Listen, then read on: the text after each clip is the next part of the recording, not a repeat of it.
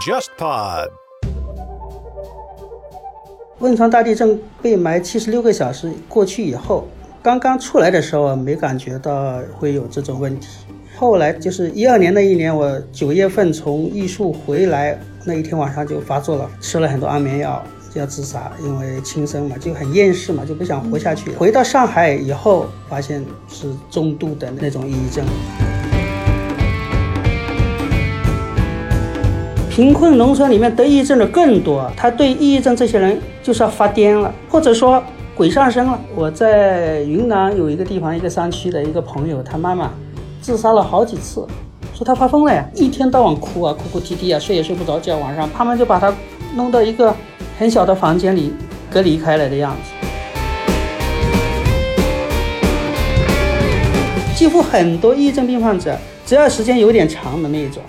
都在死亡边缘走了很久的，没有一个人没有自杀过的，你知道吗？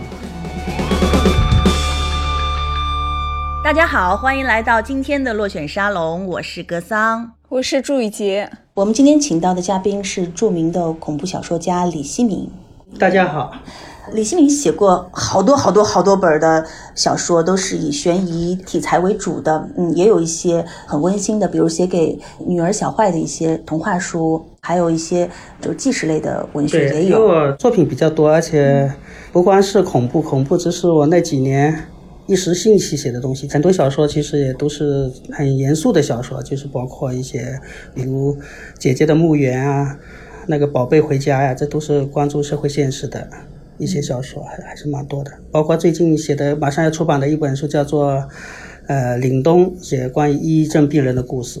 对，说到这里就是要提到李希敏的一个特殊的身份，他是一名抑郁症患者，而且就是已经好多年了，已经有十来年了。嗯嗯，这是一个挺沉痛的话题，而且抑郁症确实也折磨了李希敏好多年。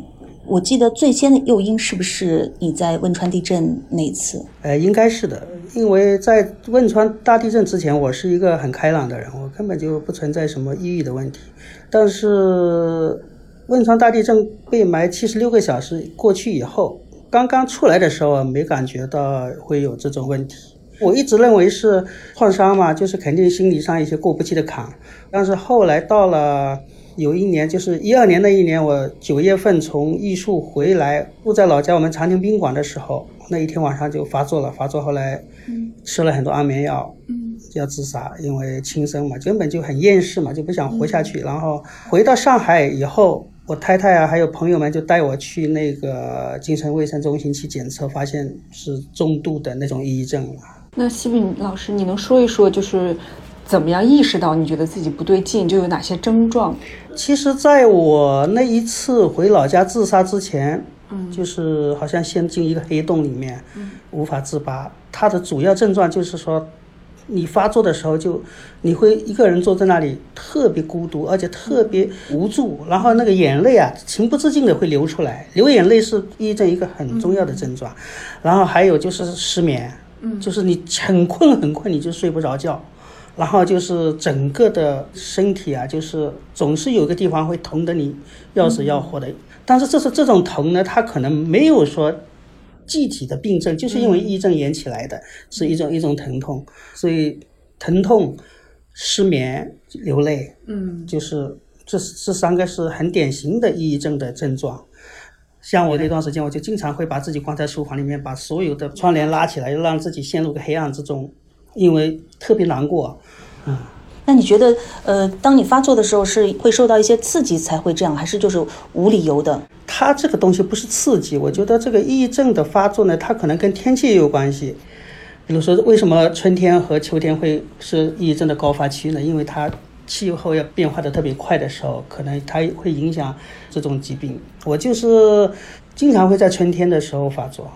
好几年都是春天发作，然后看过这个报道，是的，就是英国的《卫报》也写过，就是春季英国人对对对，抑郁的很厉害，因为它一个是一个是阴冷潮湿，对我个人而言，它会让我潮我的身体因为受过很多伤，特别是很多骨头上的伤，它一潮湿的话，天气一潮湿、一阴冷的话，它骨头就会疼，而且疼痛呢会引起我突然会很焦虑，然后它会诱发我的整个精神的崩溃，他这样子的。然后病犯以后，你必须要吃药，不吃药的话，那根根本就没办法那个坚持下去的，因为这个东西跟坚持没关系，跟勇敢也没关系，那跟你跟你自己有多坚强也没关系，它就是一种病。对，他犯病了以后，你根本就控制不住你你要往哪个方向发展，也许哪一天突然会从楼上跳下去，都有可能的。我觉得西明老师说的这个很重要，就是很多人都以为得了抑郁症是因为自己不够坚强。你要说坚强，我是够坚强，我不怕死，我什么也不怕的。人家用刀砍我，我不怕。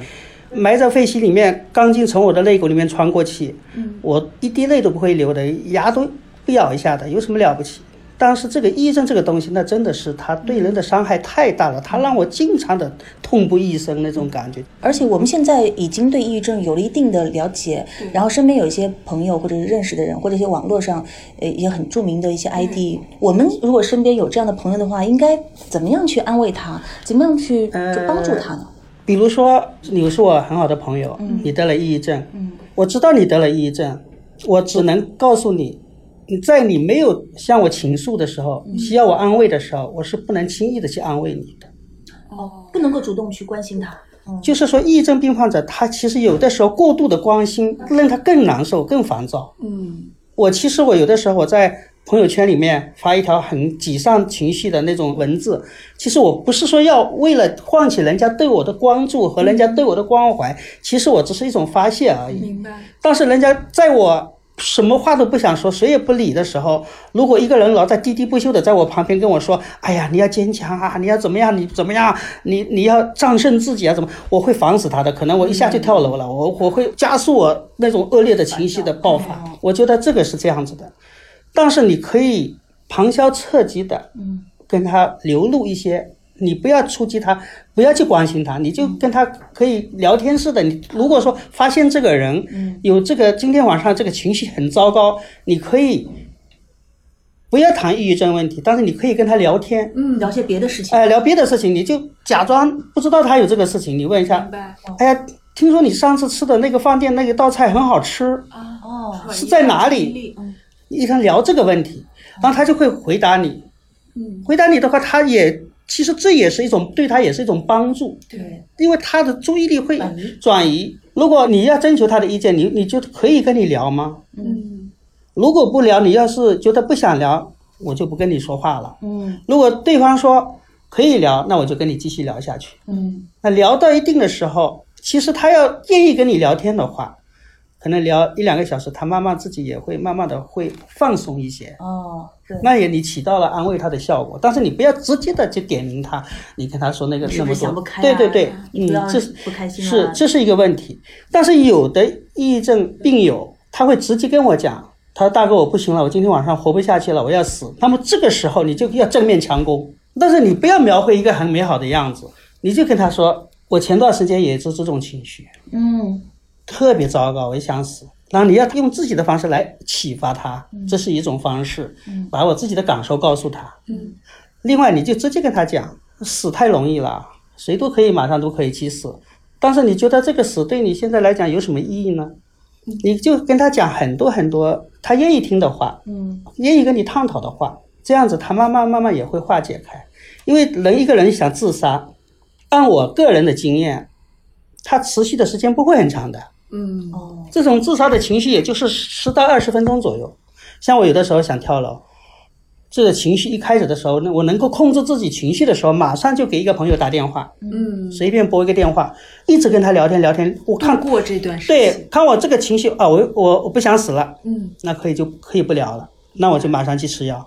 一定要让这个朋友度过这一段最麻烦的时期。那我觉得是不是因为这样，也是因为病友他意识到我有抑郁症，他才能。但是我身边有的人他是不承认，对，就是大家都看出他有问题了，但他拒绝去检查，拒绝去确认。这个问题比较严重，因为很多人他认为这是个精神病，因为他觉得这个病不好听，认为自己没有病。这个我也碰到过，嗯，但是一定要说服他去去看病，让他证实他有病，让他承认这个事实。嗯。说服他吃药。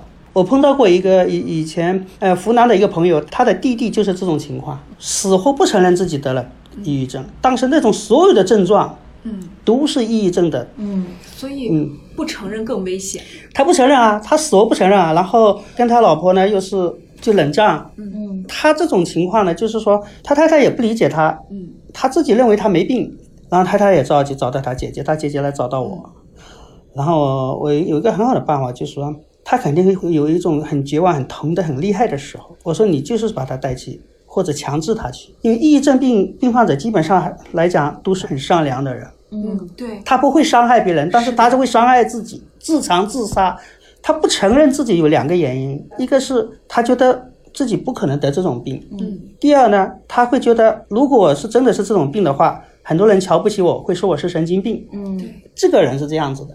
后来治了一段时间，现在已经两年多了，嗯两年多基本上可以说好转的很多了，跟他太太关系很很融洽，还准备要孩子什么的。嗯，然后现在药呢，慢慢的在减少，但是也没断。就抑郁症是可以治疗好的。当然可以治疗好的。我从一二年到现在，我的很多病友有已经好转的、已经好了的都有不少了，但是还是有很多严重的，就是说几年都没好，像我一样好过一段时间又复发的，经常会有。嗯那你把它说出来或者写出来，会不会对自我的情感有一些释放？或者呃，这个它是这样子的，就是说这关系到自我疗愈的问题。我个人来讲，想的办法就怎么样来自我来治疗这个问题，除了药物之外，嗯有三个方面的问题。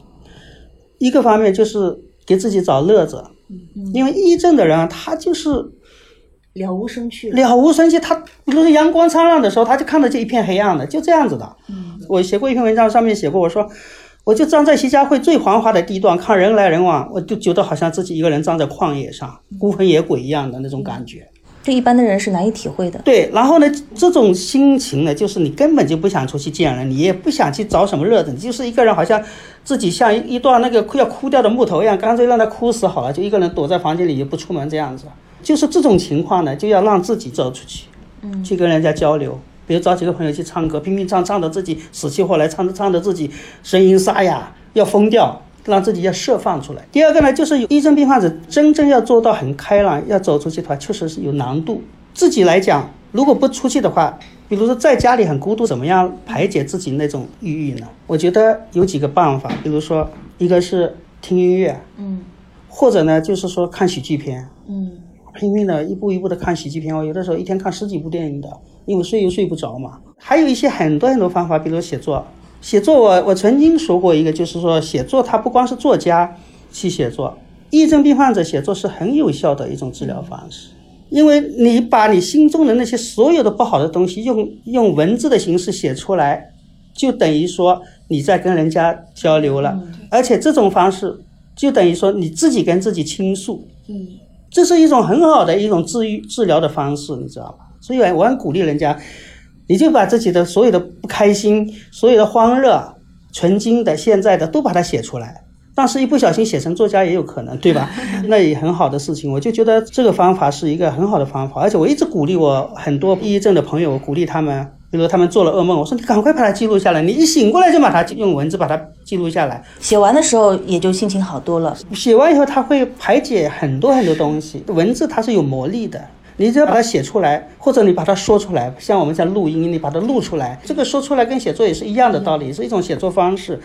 你每回忆一个小细节，其实它都在你心里植入一种美好。它等于说这种美好，它慢慢一点一滴的把你内心那种黑暗给驱散掉，是这样子的，它只有这种作用。去抢你那对对对，是的，是的，没错。而且我们就是要很有主观意识的告诉自己，你就是一个抑郁症病患者，你要就要战胜自己。而且你战胜自己的方式不是靠别人，是靠你自己。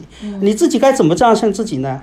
一个是刚才说的那么多方式，还有最重要一点，要承认，承认那个魔鬼就住在我们心里。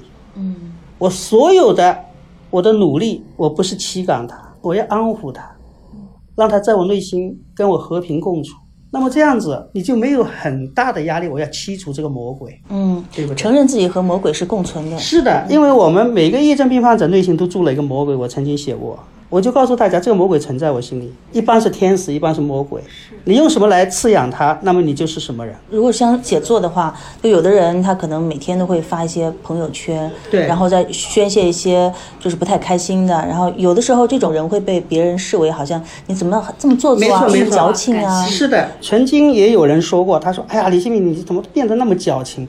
我说：“这不是矫情，我说我在自说自话，你不要理我。”那很多人他会觉得，哎呦，他在传递什么负能量啊什么？其实不是这样的。一个抑郁症病患者，他把他所有的情绪，只要他能说出来，就证明他在正视自己的问题。如果哪一天他不说话了，那么他可能就很危险了。对所以我经常会有一些抑郁症病友，他朋友圈可能有两三天不发朋友圈，我马上会问他，你你最近在干什么？要警惕起来。对，如果他我看他每天都在哀怨的发一些哀怨的什么啊，哪怕他写最黑暗的文字，我都会很开心。我觉得他还活着，他最起码他可以说出来。突然觉得我们应该更宽容对朋友们。对，他可能他就算没有抑郁症，对对对被魔鬼宣泄对对被魔鬼占据的时候，所以宽容他其实也是对朋友的最好一种方式。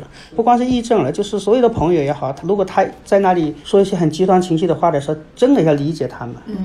所以像西米你现在的这个心里的这个魔鬼，他虽然没有能够驱赶走，但是你现在已经掌握了和他共处的方法。我有很多方法，因为我一有什么症状，我就知道他会往哪个方向发展，然后我就会切断他的气路。嗯，比如说现在失眠很厉害，我就会找一些办法让自己睡着觉。你看，从去年九月份到十一月份，可以说三个月加起来不到二十小时的觉的，几乎每天都不睡不着的。后来经过很多治疗了，电疗，然后吃药、跑步，然后让自己慢慢的从一个一天睡一个小时到两个小时到三个小时，到现在一天可以睡四到五个小时。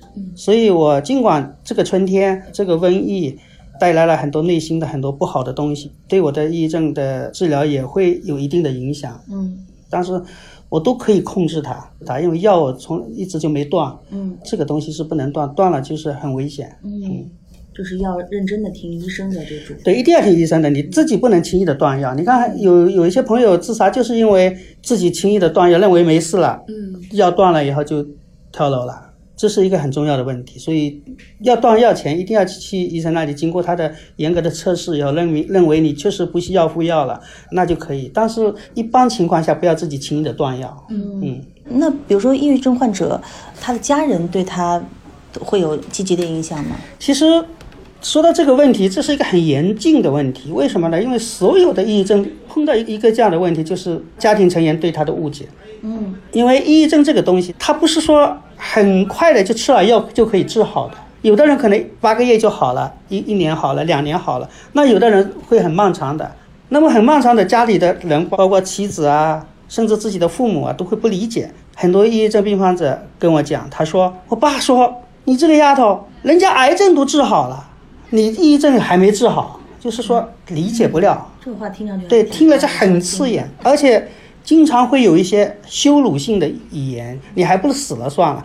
哇，这种也都有的。我我的病友们里面碰到过很多这样的事情，就是时间长了以后，谁都不会理解你。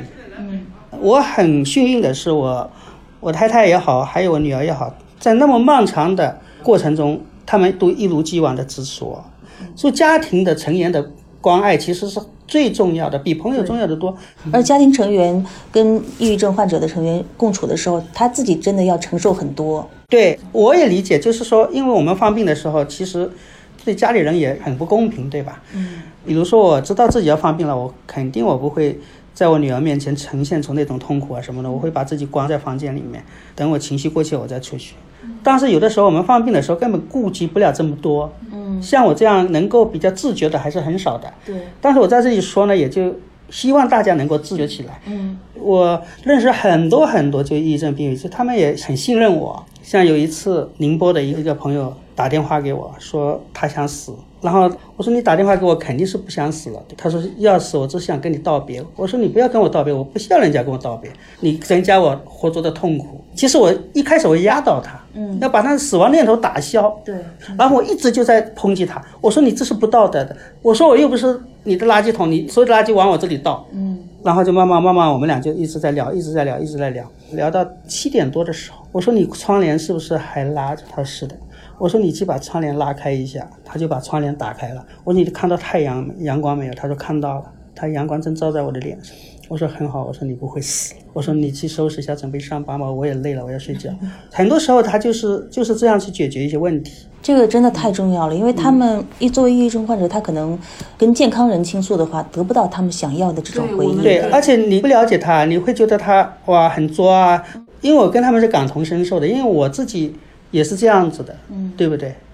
呃，相对就是大多数的抑郁症患者来说的话，李新敏还是比较幸运的一个人。他原来是当兵出身，然后本身就有强大的体能和心理素质，然后又有这么多朋友，然后有又有写作的这个天赋和和途径可以表达，然后又有一个支撑你的。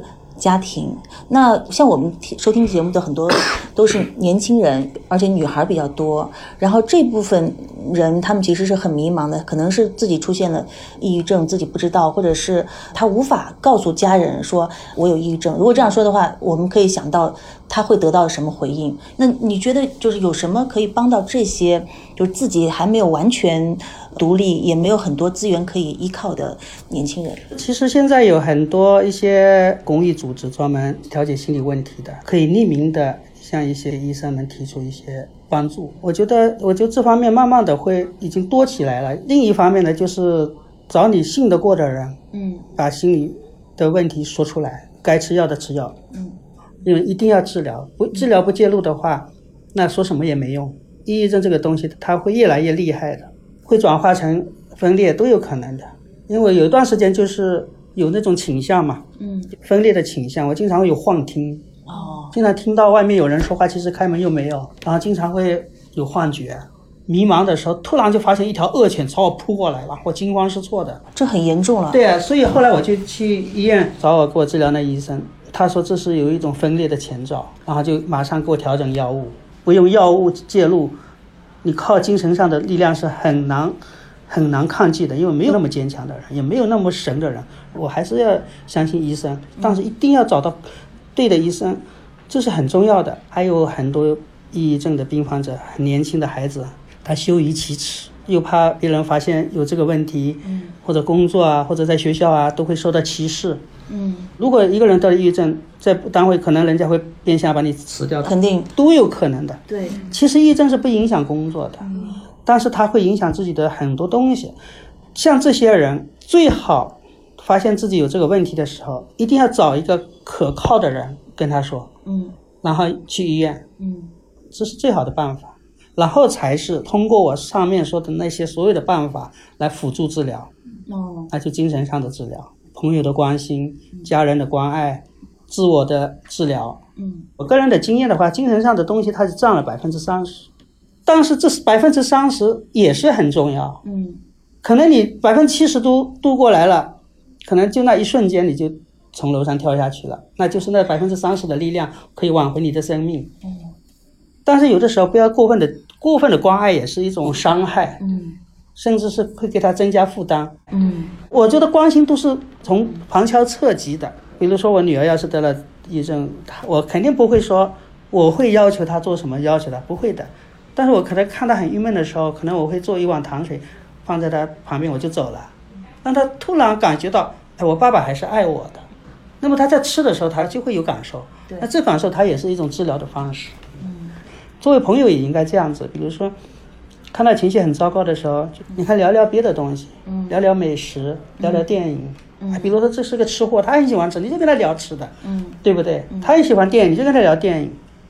他喜欢唱歌，你就跟他聊唱歌。我经常这样子，因为我同时面对面对那么多那个抑郁症病友，基本上隔三差五都会有人来找我聊。嗯，那我就会跟他们聊很多了。每一个人的情况我基本上掌握了。嗯，他是什么性格的？嗯，年龄、性别，他喜欢什么？他病发的时候是什么症状？他经常在朋友圈发的是什么样的东西？我都了如指掌，所以我谈起来也是很顺手这样。那如果对于一个病友来说，他去阅读别人抗病的这个过程，会不会对他自己有一些鼓励或收获？有的，有的。所以为什么那么多朋友都很信任我？他们也经常看我的朋友圈。嗯嗯。而且他看我的朋友圈的时候，比如说我在发泄的时候。其实有共通的东西。我看，你看我看别的病友在发泄的东西的时候，我觉得他很多话题我说了，嗯，所以我我就鼓励他们把这个不好的东西说出来越多，对他的身体可能就往健康的方向对就更近。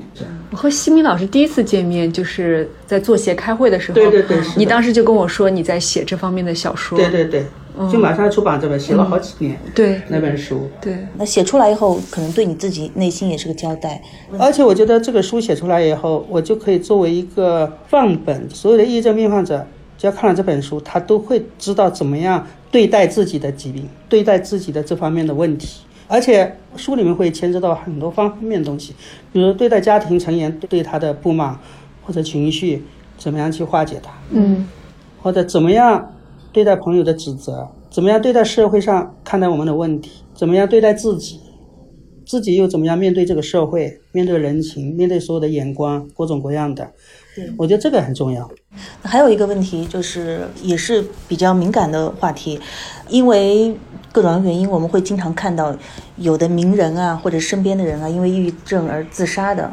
作为一个患者，看到这种新闻的时候，他会不会有一个很可怕的、强烈的心理暗示？这时候该怎么做？会的，会的，会的。嗯这个绝对会的，因为我曾经在一个义诊群里面，突然有一个姑娘跳楼了，然后这个消息传来的时候，整个大家心里都不好受，像传染病一样的，死亡也像传染病一样，这种情绪就很糟糕。嗯，像我一看到这个，我眼泪一下就出来了，嗯，就觉得一个人昨天还在跟你聊天，对，然后就走了，而且是因为这种疾病，而且我们自己也是这种病人，就这样子，大家每一个人内心都还要诚实的面对这种死亡。嗯那么我们慢慢的会回到现实，嗯就摆脱那种死亡的折磨。嗯嗯所以就是作为抑郁症患者，也不用去回避这个话题。不用回避啊，为什么要回避啊？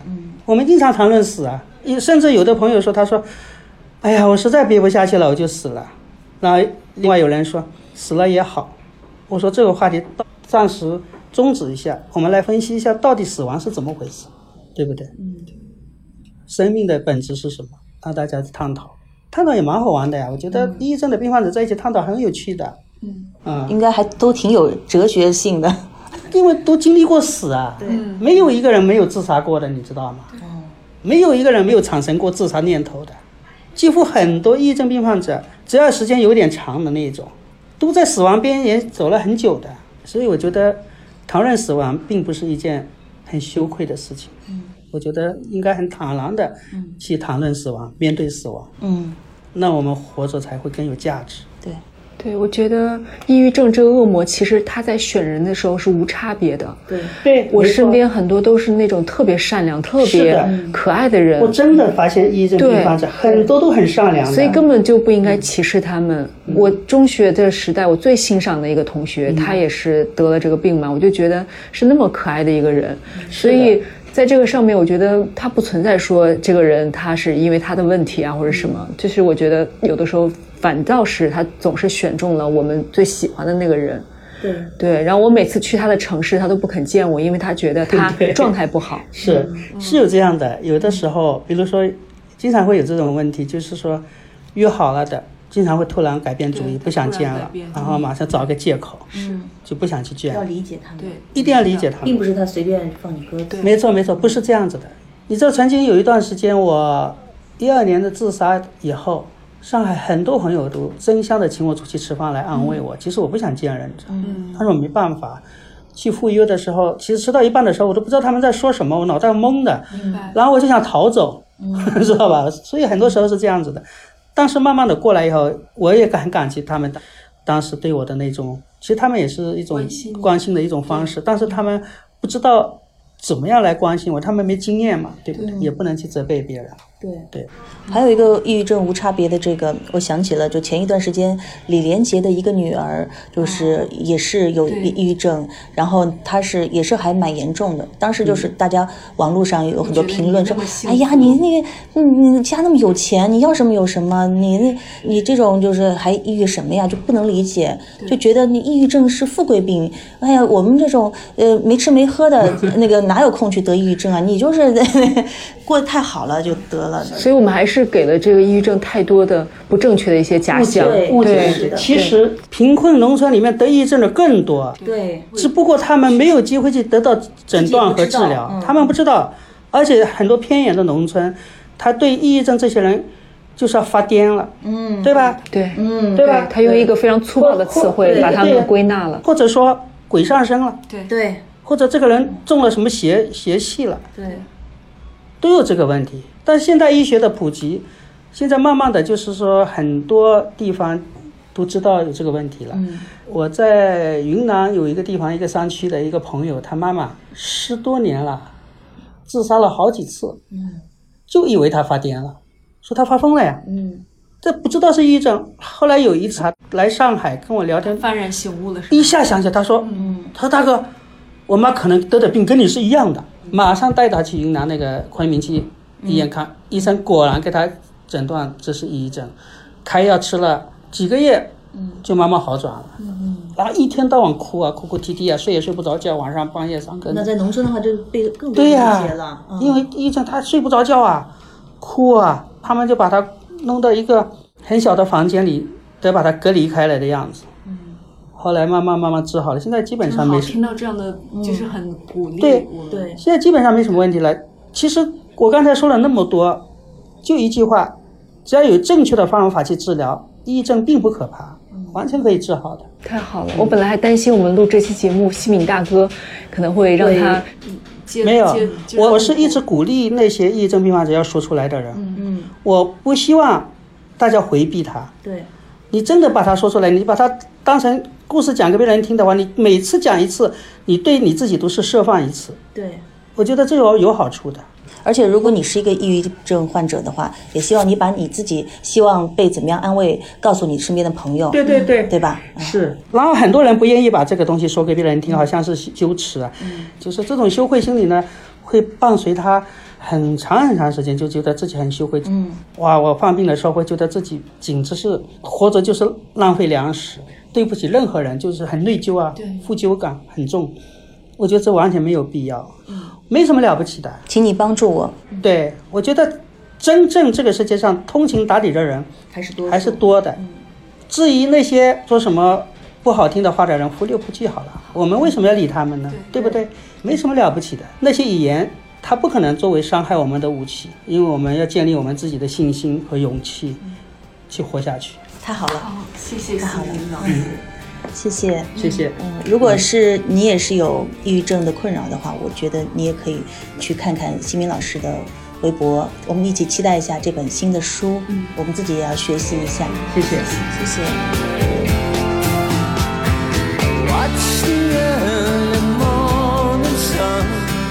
Red like blood from the day.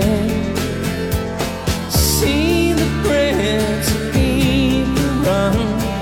so many games to play.